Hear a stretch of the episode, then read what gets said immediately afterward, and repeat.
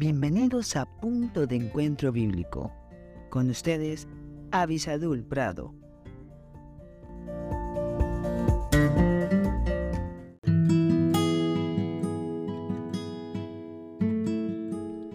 Hola, hola. Gracias por estar con nosotros. Gracias por enviar muchos de ustedes sus motivos de oración y eh, sus deseos, buenos deseos, preguntas para que podamos contestarlas y también para que podamos interceder a Dios por todos ustedes.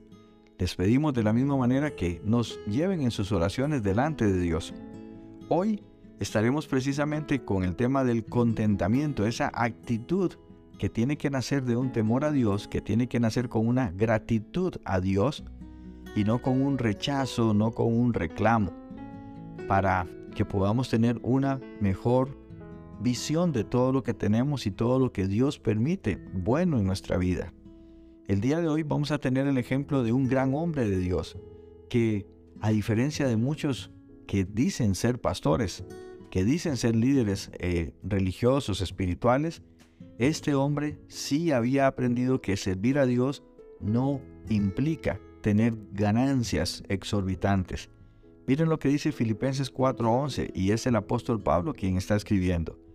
Dice, no lo digo porque tenga escasez, pues he aprendido a contentarme, cualquiera que sea mi situación. En, el, en la formación de una persona se necesitan diferentes etapas para no solamente formarle académicamente, lo cual es muy bueno, pero también para formarle en el carácter, en el temperamento. Pues el apóstol Pablo fue un hombre utilizado por Dios grandemente pero necesitaba aprender en diferentes circunstancias. Pero él aprendió que algunas veces Dios daba en abundancia y algunas veces no daba tanto. Pero él no, no alababa a Dios cuando tenía mucho y le reclamaba a Dios cuando tenía poco. Había aprendido el secreto que tratamos de tener esta semana.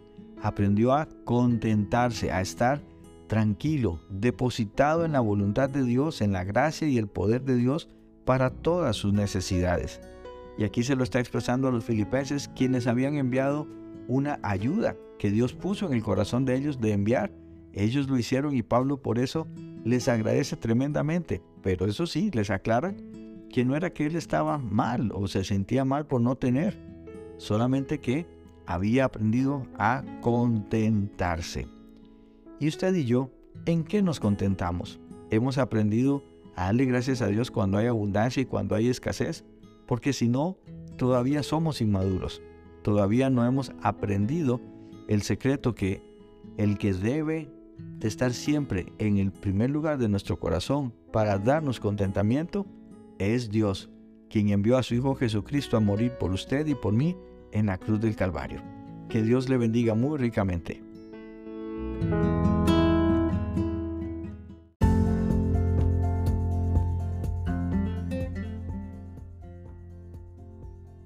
Gracias por estar con nosotros en este podcast Punto de Encuentro Bíblico. Si este podcast te fue de bendición, no olvides escribirnos a punto de encuentro bíblico 1717 arroba gmail.com y en nuestras redes sociales.